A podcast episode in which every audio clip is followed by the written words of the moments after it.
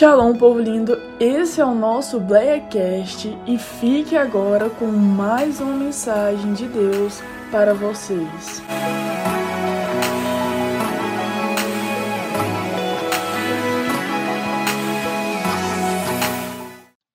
Salmo número 42.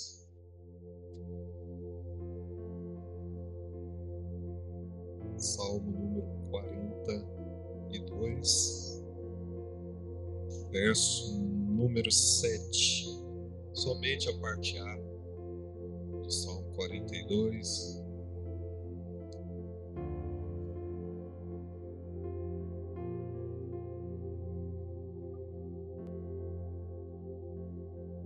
Salmo número 42, versículo 7. Amém, queridos? Nos diz assim o texto: um abismo chama outro abismo. Vamos repetir? Um abismo chama outro abismo. Feche seus olhos, vamos orar. Vamos falar com o nosso Papai do céu e pedir que Ele possa revelar a Sua vontade para as nossas vidas nessa noite. Amado Pai, Deus de amor, de bondade, de misericórdia, tua palavra, Senhor Jesus, é a verdade que sobrepõe, ó Deus, qualquer obstáculo. A tua palavra, meu Deus, é o agente transformador, curador, renovador, restaurador. Pai querido, que pela bondade e a misericórdia do Senhor, o Senhor possa usar os meus lábios, a minha mente, tudo, ó Deus, que dispõe as minhas faculdades para que o teu povo tenha, meu Deus, alimento espiritual nessa noite, para que nós possamos refletir acerca, Senhor Jesus, da tua revelação pura, simples, ó Deus, e tão importante para as nossas vidas. Amado Deus, assim eu quero te adorar por tudo que já aconteceu que aqui o Senhor seja glorificado na tua palavra, meu Pai, nessa noite, em nome de Jesus. Amém. Meus irmãos, minhas irmãs, é unânime o sentimento de preocupação que todos nós temos por mais fé em Deus que a gente tenha, eu tenho certeza que cada um de você tem uma parcela de preocupação com o cenário que nós estamos vivendo, singular, inédito, em todos os segmentos da sociedade. E a igreja também faz parte da sociedade nós fazemos parte dessa sociedade. E quando eu falo preocupação, é porque todo o cenário para onde você olha é um cenário de incerteza e de instabilidade. Diferente de estabilidade. Né? Instabilidade.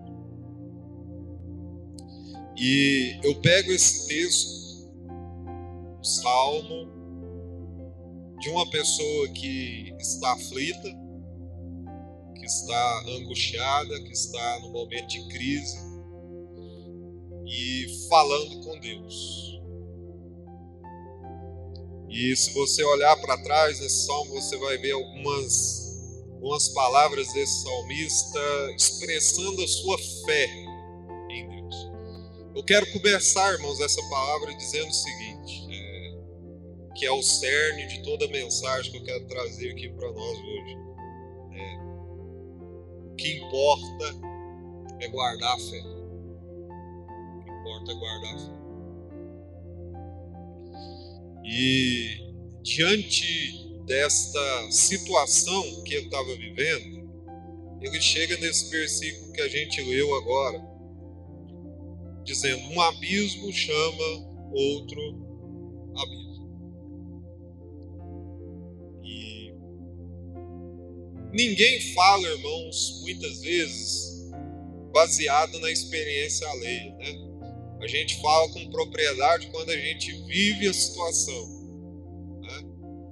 E ele estava passando por um momento bastante difícil. E ele chega à conclusão de que ele mal saía de uma situação difícil e entrava em outra. Mal saía de um percalço, já vinha outro. Essa palavra abismo no, no seu original hebraico está dizendo que esse abismo é como se fosse a profundeza de um oceano. Muito fundo. A profundeza de um oceano não é só a profundidade em si. É, existem outras questões difíceis na profundidade, porque tanto para cima quanto para baixo você tem dificuldades. Quanto mais para baixo você vai, mais pressão a gravidade exerce sobre você. Pressão insuportável. Quanto mais você desce, mais pressionado você fica, né? E quanto mais você sobe, mais rarefeito é essa pressão. O fato é que tanto para cima quanto para baixo você vive dificuldades. Eu quero falar desses dois extremos que é difícil da gente conciliar tanto quanto a gente está nos momentos favoráveis, quanto a gente está no momento desfavorável.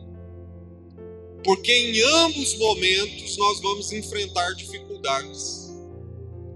Que dificuldades, pastor? Quando está tudo muito bem, muito estável, muito favorável, a gente tende a se acomodar, a gente tende a baixar a guarda, a gente tende a vigiar menos, a gente tende a fraquejar mais, porque quando tudo está favorável, a gente tem a falsa sensação de que nós estamos seguros ou que nós dependemos um pouco menos de Deus.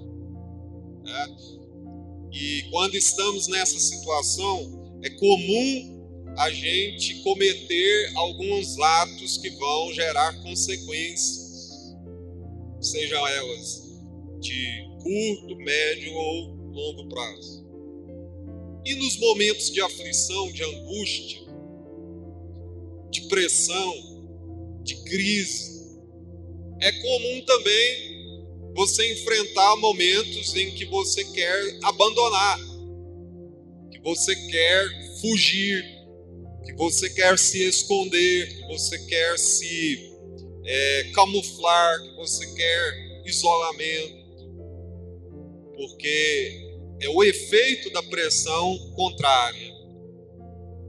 E a pergunta que não quer calar é: como nós vamos atingir o equilíbrio necessário para enfrentar essa variação que a vida e as circunstâncias nos colocam?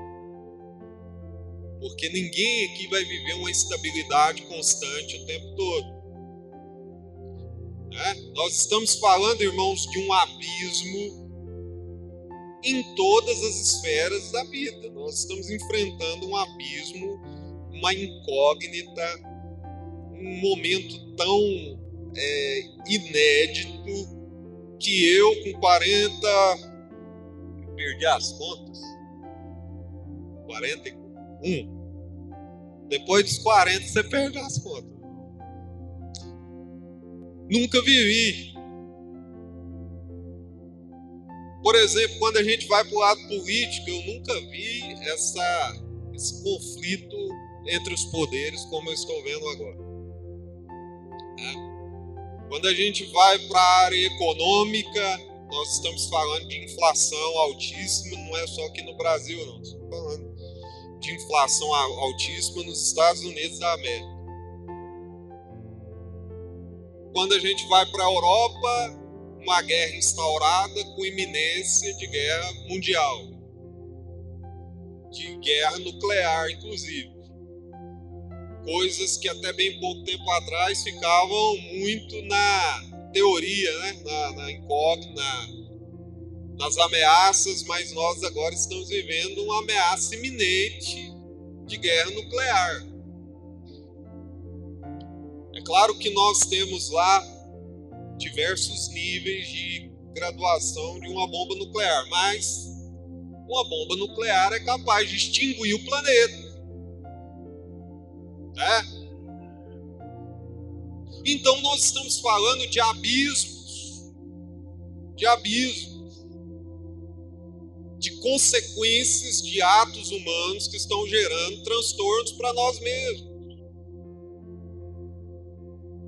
Os resultados, na maioria das vezes, são produto da nossa própria semeadura, do que nós estamos semeando enquanto pessoas, na nossa inconsequência quando estamos agindo. Porque, irmãos, muitas das vezes a gente age motivado por emoções e as emoções elas nos traem. As emoções elas nos traem. Quando a gente age instintivamente, motivado por uma emoção calórica do momento, a gente acaba tomando decisões e fazendo algumas coisas que amanhã vai gerar um abismo ainda maior do que aquele que nós estamos vivendo. Por consequência de uma de uma ação impensada ou até mesmo de uma negligência da nossa parte. Vamos falar de família. Família. Acho que foi ontem e nós estávamos lá numa reunião de GPD e a gente entrou nessa parte familiar. Como as famílias estão desestruturadas e como isso está gerando um grande abismo social, abismo comportamental, abismo emocional, abismo psicológico, abismo em todas as coisas. Por quê? Porque a família é a base da sociedade, a família é a base da igreja, a família é a base de todas as coisas. Se essa família está totalmente fragmentada, destruída, qual o resultado que nós vamos ter a partir disso? Igreja fragmentada, igreja destruída, pessoas destruídas, pessoas fragmentadas, pessoas emocionalmente doentes. Por quê? Porque na origem, na base, nós, como formadores de caráter, como família, como pais de família, estamos muitas vezes, talvez, negligenciando alguns fatores que vão ser refletidos lá na frente, na espiritualidade, na sexualidade, nas tomadas de decisão, na influência, nas decisões das pessoas, no efeito que essa geração está refletindo socialmente falando, politicamente falando, espiritualmente falando, profissionalmente falando, porque hoje as empresas, Marquinhos, elas precisam criar uma nova metodologia para lidar com essa nova geração, porque você não pode lidar com ela da mesma maneira que você lidava com gerações passadas, com a minha geração, por exemplo. Você tem que criar é, é, metodologias para poder falar com eles de forma que eles possam entender. De forma que eles não possam se frustrar ou se é, é cair no, no, no, no descrédito ou cair na, na, na, na, frustração. Por quê? Porque hoje tudo está diferente. E um abismo está chamando outro abismo. O abismo da negligência tem levado pessoas a serem um hiato, um hiato ou seja, uma incógnita, movido pela opinião dos outros. Qual que é a opinião que vai? Ah, deixa eu ver o que, que o influencer tal pensa acerca disso. Deixa eu ver o que, que a Anitta pensa disso. Deixa eu ver o que, que o Bolsonaro pensa disso. As pessoas não são capazes de discernir por si mesmas, por consciência crítica ou baseado em cima de lei, de princípio, de valores. Quem está entendendo a palavra, diga amém. Então, se eu não tenho nada na minha cabeça, se na minha cabeça é, é oca, vamos dizer assim, ou desprovida de conteúdo, qualquer coisa vai me servir como parâmetro. As pessoas hoje não querem se parimentar, não querem se preparar. E aí as ideologias vão vindo, as ofertas vão vindo, as propostas, por mais absurdas que sejam, vão vindo e as pessoas vão se convertendo, essa é a palavra, se convertendo a esses princípios e a sociedade vai se pervertendo, a igreja vai se pervertendo, os segmentos vão se pervertendo, as instituições vão se pervertendo, não há mais é, é, é, nenhuma certeza acerca de nada. Por quê? Porque um abismo vai chamando outro abismo porque muitas vezes nós nos escondemos, por muitas vezes negligenciamos a nossa responsabilidade. E Deus está dizendo: se vocês não tomam decisões, ou tomam decisões equivocadas, um abismo pode gerar outro abismo. É, a, o efeito do pecado tem gerado consequências terríveis. E não é só de hoje, não, irmão. Desde os tempos primórdios da palavra, a gente vê homens de Deus que pecaram, que erraram, que falharam e que colheram consequências terríveis e trágicas. Pastor, mas Deus não, não perdoa? Deus não, não é um Deus de amor? Claro que é, mas ele também diz que o, tudo que o homem semear, isso ele vai ceifar. Deus, ele estabelece as regras e ele não vai burlar as suas próprias regras, as suas próprias leis. A gente vê Davi, o homem segundo o coração de Deus. Mas todos os abismos que ele se colocou, outro pior veio depois. Por exemplo, quando ele é, comete aquele homicídio contra aquele homem, por causa da sua mulher. Não pense que aquele ato não gerou uma consequência na vida de Davi, gerou uma consequência grave. Grave. A casa dele entrou em litígio.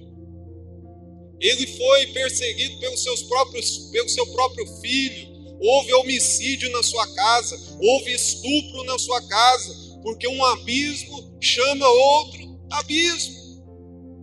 O problema é que a gente não pensa, irmãos, muitas vezes na consequência que um ato da gente vai gerar. O problema é que a gente não reflete, porque a gente está acalorado por uma emoção, acalorado por um desejo, e a gente vai cegamente em cima daquilo, sem pensar no resultado que aquilo vai gerar a curto, a médio, a longo nossa vida. Por que, que o salmista escreveu? Ensina-me a contar os meus dias de tal forma que eu alcance coração sábio. Ou seja, me ensina, Senhor, a refletir, a pensar antes de agir, a ter discernimento das minhas ações, para que amanhã eu não possa estar num abismo pior, do que eu estou agora. É comum a gente ver, irmãos, em momentos de dificuldade, a gente se precipitar. Por exemplo, Abraão. Abraão se precipitou no momento de dificuldade, quando ele pensou assim: olha, Deus me prometeu um filho, Deus me prometeu um filho, mas a minha mulher já é avançada em idade, a minha mulher é estéreo, eu já sou avançado em idade, então eu vou dar uma ajudinha para Deus. Eu vou me deitar com a outra mulher, vou ter um filho com ela, e esse filho será o filho da promessa. E esse abismo e esse problema que ele vivia se tornou um abismo pior, que gerou e que gera consequências até hoje. Por exemplo, há, uma, há um ódio entre esses povos até hoje, entre os árabes e entre os judeus, por quê? Porque a geração árabe vem de Ismael, a geração é, de, de Isaac é, é, é a geração israelita. E aí até hoje nós temos esse conflito sanguinário, esse conflito ético, esse, esse conflito religioso, esse conflito, é, é, é, vamos dizer assim, essa xenofobia entre eles, por quê? Por causa de um abismo que gerou outro abismo. Um abismo gera outro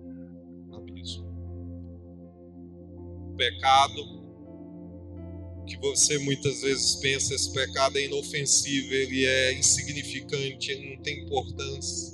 Amanhã vai se tornando um pouco maior, depois de amanhã vai se tornando um pouco maior. E quando você vê, você já se tornou um escravo daquele ato, porque um abismo vai chamando outro abismo. O que pensar, irmãos? O que refletir? Nós estamos vivendo os efeitos da ausência de Deus. Da ausência de Deus. Ou você acha que a sociedade hoje está vivendo Deus? A igreja hoje, de uma forma geral, está vivendo Deus. Está faltando Deus. E a ausência de Deus gera o abismo das aberrações. Por exemplo, quem aqui ouviu falar desse carnaval desse ano? O que, que ficou em evidência nos noticiários? O Satanás.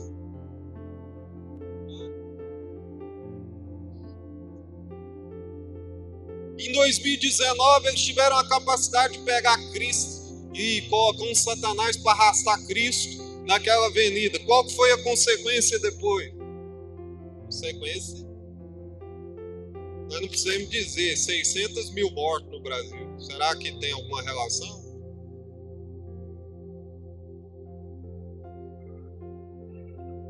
A profanação pessoas, irmãos, participando do corpo e do sangue de Cristo em pecado e achando que isso não vai trazer nenhuma consequência, achando que isso não vai gerar nada, que isso não vai trazer nenhum problema, que aquilo não passa de um rito, que aquilo não passa de uma tradição, que aquilo não passa de nada. Vai trazer consequências espirituais severas vai trazer morte espiritual, vai trazer doença espiritual, porque um abismo vai gerando outro abismo. Esses abismos que a gente vai se colocando, ou que a gente vai participando, ou que a gente vai se inserindo, ele não acontece da noite para o dia. Não acontece. Existe um texto na palavra de Deus que diz: Apanhai-me as raposas, as raposinhas, porque as nossas vinhas estão em flor, né? as nossas vinhas estão se florindo e a gente precisa ter cuidado com as raposas. Por quê? Porque as raposas iam lá e comiam as flores, e se não tem flor, não tem fruto. Então, todas as admoestações da Bíblia está dizendo: ajam de forma preventiva. Ajam de forma preventiva.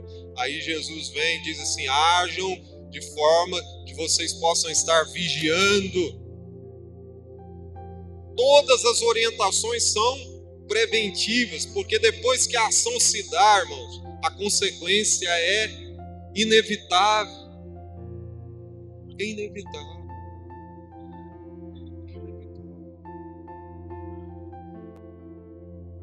O que nós estamos vivendo hoje, você pode ter certeza, vocês podem ter certeza que é, irmãos, responsabilidade de alguém, de pessoas que fizeram ou deixaram de fazer. O resultado da minha família, irmãos, é aquilo que eu fiz ou deixei de fazer. Que eu estou vivendo na minha casa é o que eu fiz ou deixei de fazer.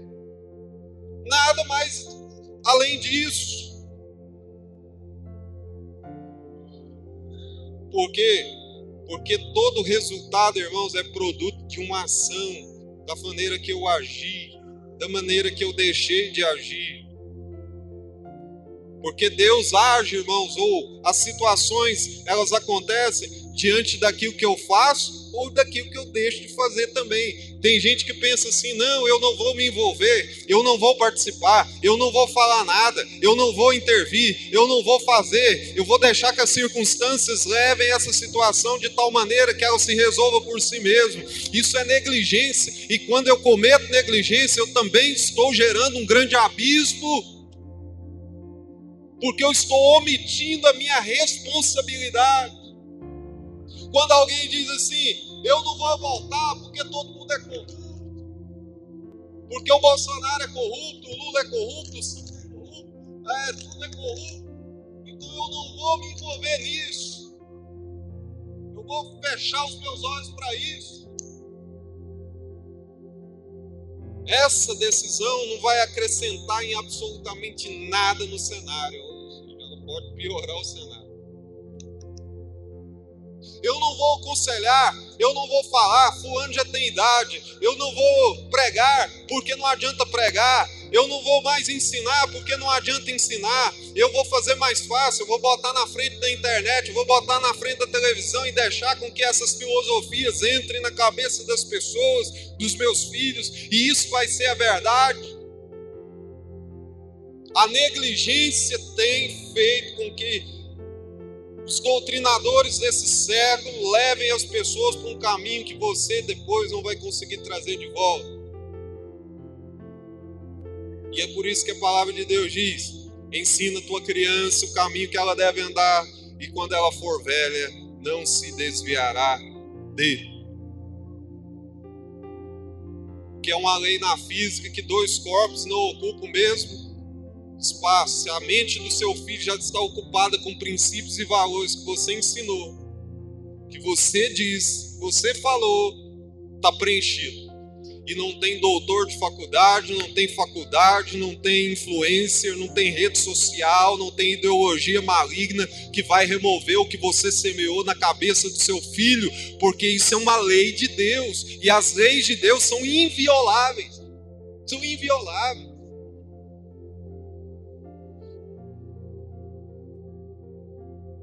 Eu posso dizer pelos meus filhos. Desde pequeno eu falo, ó, meu filho, alguém vai te oferecer isso, vai te oferecer aquilo. Quando te oferecer, não aceite, porque não presta.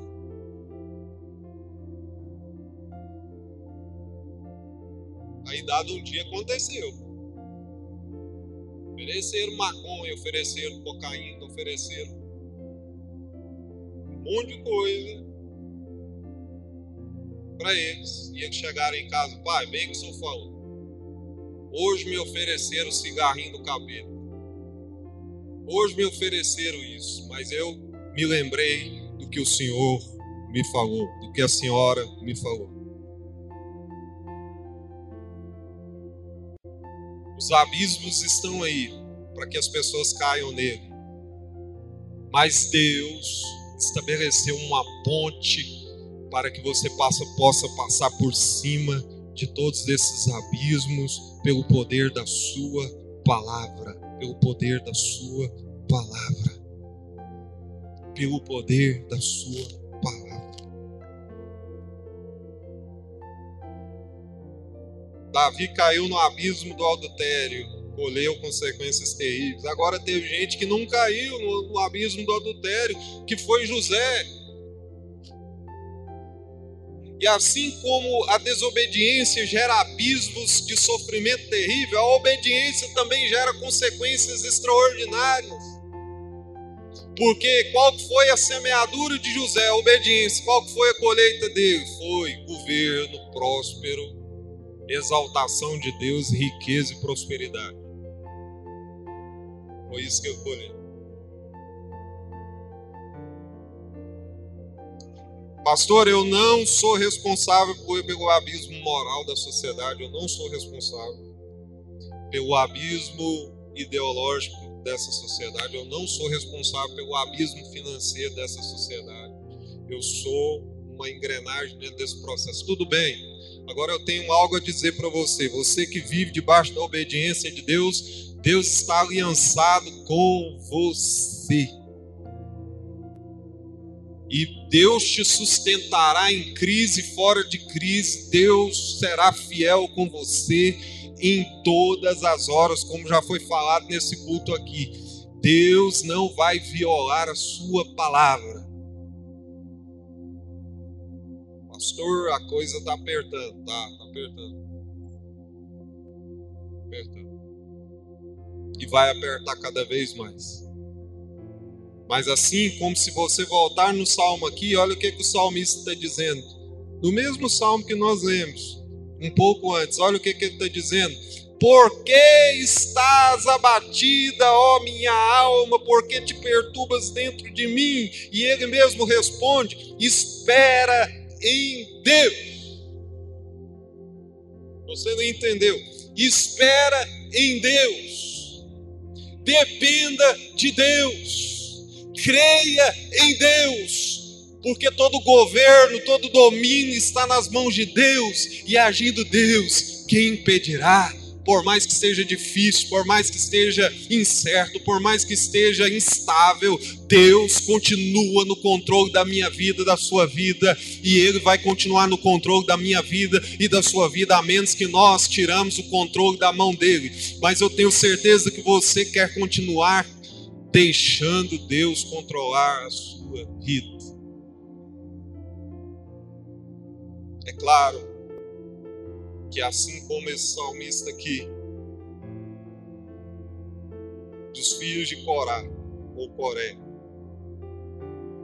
em um momento se desesperar, nós também vamos. Não foi nenhuma nem duas vezes que eu enfiei a unha na minha cabeça e falei, agora o que, que eu vou fazer?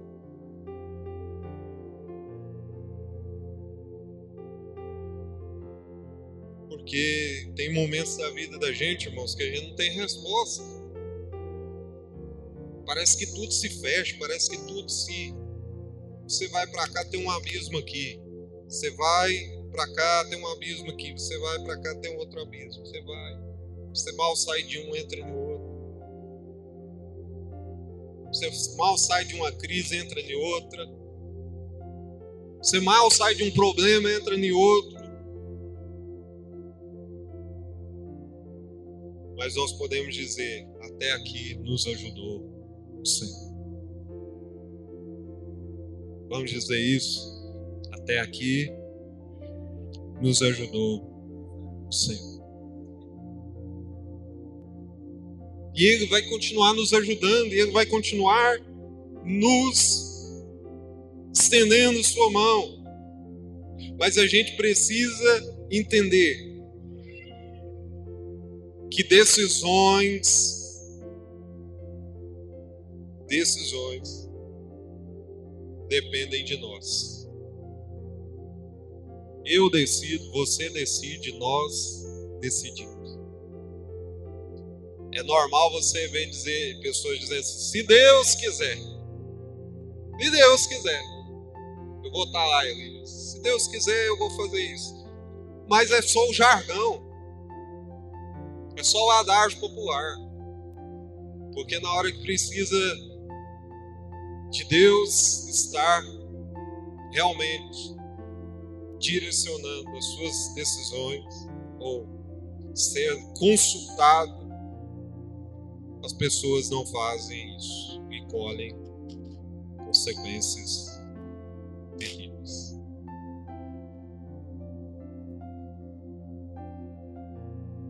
Quero finalizar dizendo assim: o que, que Deus pensa disso?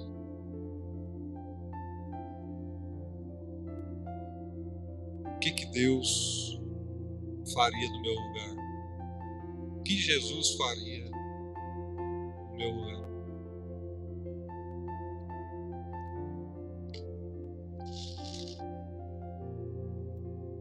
Eu não sei, irmãos. Eu não sei por que, que eu estou pregando essa palavra, não.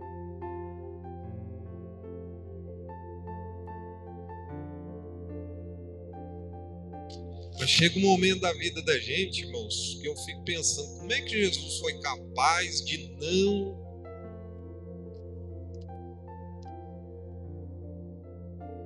de negar aquela cruz, de ir até o fim.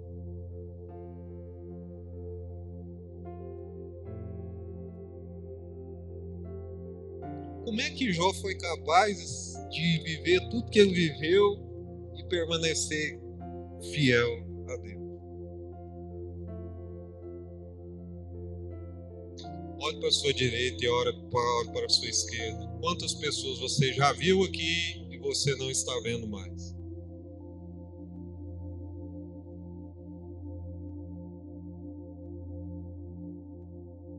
Que caíram no abismo não conseguem sair, não conseguiram sair mais. Mas eu tenho uma boa notícia para você, você está aí. Você é um remanescente da fé.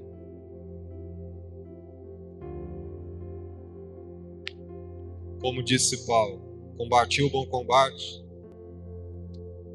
acabei a carreira, guardei a fé.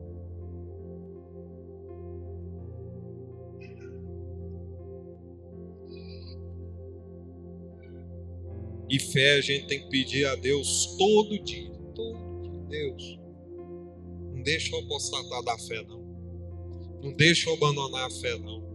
Não deixa eu largar de crer, não. Porque as coisas estão indo de mal a pior, de pior a mal. E a gente precisa pedir a Deus que mantenha a nossa fé.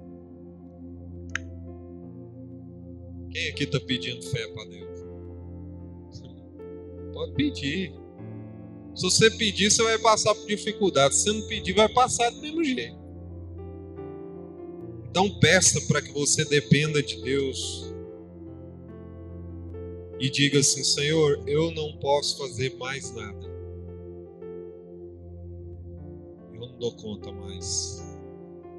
Mas aonde eu não posso, o Senhor pode. O que eu não sou, o Senhor é. O que eu não posso fazer, o Senhor pode fazer. E essa é a diferença de quem tem fé daquele que não tem fé.